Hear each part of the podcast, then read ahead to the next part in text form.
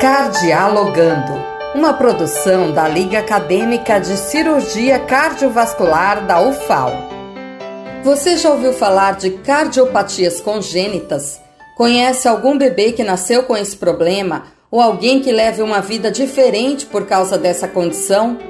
Então vem aprender o que são as modificações estruturais e principalmente os sinais de alerta para reconhecer uma cardiopatia congênita. Fica ligado que neste episódio a acadêmica de medicina Laine Vasconcelos vai dar as informações. As cardiopatias congênitas são alterações cardíacas que atingem cerca de 30 mil crianças brasileiras, estimando-se em torno de uma em cada 100 gestações. Essas anormalidades englobam desde a estrutura anatômica até a função do coração e dos grandes vasos, e se apresentam já nas primeiras oito semanas de gestação, que corresponde ao período de formação dessas estruturas. Mas quais são essas modificações estruturais? As principais alterações são decorrentes da modificação de algumas válvulas cardíacas, que funcionam como porteiros para o fluxo sanguíneo dentro do coração. Sendo assim, com essa alteração, podem dificultar ou impedir a circulação do sangue. Além das alterações nas válvulas, existem cardiopatias que podem se manifestar com a presença de comunicações entre as cavidades do coração. Mas como isso acontece? O coração possui quatro divisões internas, duas superiores, que correspondem aos átrios, e duas inferiores, os ventrículos, que são separados por septos.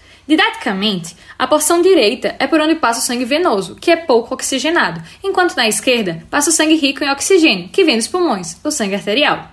Porém, caso ocorram falhas de fechamento desses septos, o sangue pouco oxigenado pode se misturar com o muito oxigenado, reduzindo o oxigênio que iria para o corpo, Além disso, durante a vida uterina, existem algumas comunicações, como a comunicação entre átrios, que são normais nessa fase, mas que devem ser fechadas após o nascimento. Porém, caso haja alguma persistência dessas comunicações, também acontece a mistura entre o sangue venoso e arterial.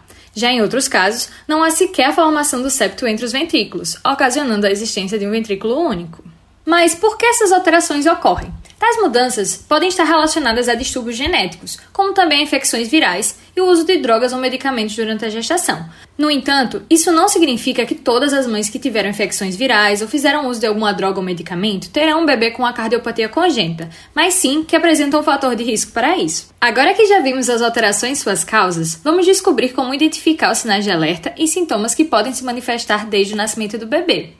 Ao nascer, eles apresentam falta de ar, cansaço, alteração no formato do tórax e transpiração excessiva durante as mamadas, além de uma coloração azulada na região central do corpo e dos membros inferiores e superiores, em alguns casos. Podem também apresentar dificuldades no ganho de peso, irritação frequente e bastante sono. Já nos adolescentes, alguns outros sintomas podem estar associados, como dor no peito, tontura, desmaios, pontas dos dedos dos pés ou das mãos alargados junto com as unhas, em formato de baqueta de tambor, e também a ausculta cardíaca podem ser identificados sopros. Em se tratando do diagnóstico, as cardiopatias congênitas podem ser diagnosticadas desde muito cedo, através de exames de ultrassom morfológico no pré-natal, que ocorrem no primeiro e segundo trimestre como forma de rastreamento das malformações do coração da criança. E caso seja detectada alguma modificação, deve-se realizar um ecocardiograma fetal entre a 24ª e 28ª semana de gestação. Todavia, caso não haja diagnóstico durante a gestação ou se a patologia só se apresentar após o nascimento, o diagnóstico pode ser feito através do ecocardiograma transtoráxico, do eletrocardiograma, da radiografia de tórax e da oximetria de pulso, mais conhecida como teste do coraçãozinho, que mede a quantidade de oxigênio no sangue arterial. Já em relação ao tratamento, é válido citar que alguns casos podem se curar por conta própria com o tempo, mas outros podem necessitar de tratamento medicamentoso, cirurgia cardíaca ou cateterismo cardíaco. E caso seja diagnosticado precocemente, há a possibilidade de correção estrutural ainda dentro do útero da mãe. Embora não existam formas de se prevenir diretamente uma cardiopatia congênita, algumas mudanças comportamentais podem reduzir o risco de desenvolvê-las, como um bom acompanhamento pré-natal, fazer a ingestão de vitaminas gestacionais com destaque para a vitamina B9, a adoção de uma dieta saudável, a abolição do fumo e de bebidas alcoólicas, como também não fazer uso de medicamentos sem consultar o obstetra. E nunca é pouco lembrar que se prevenir é sempre a melhor opção.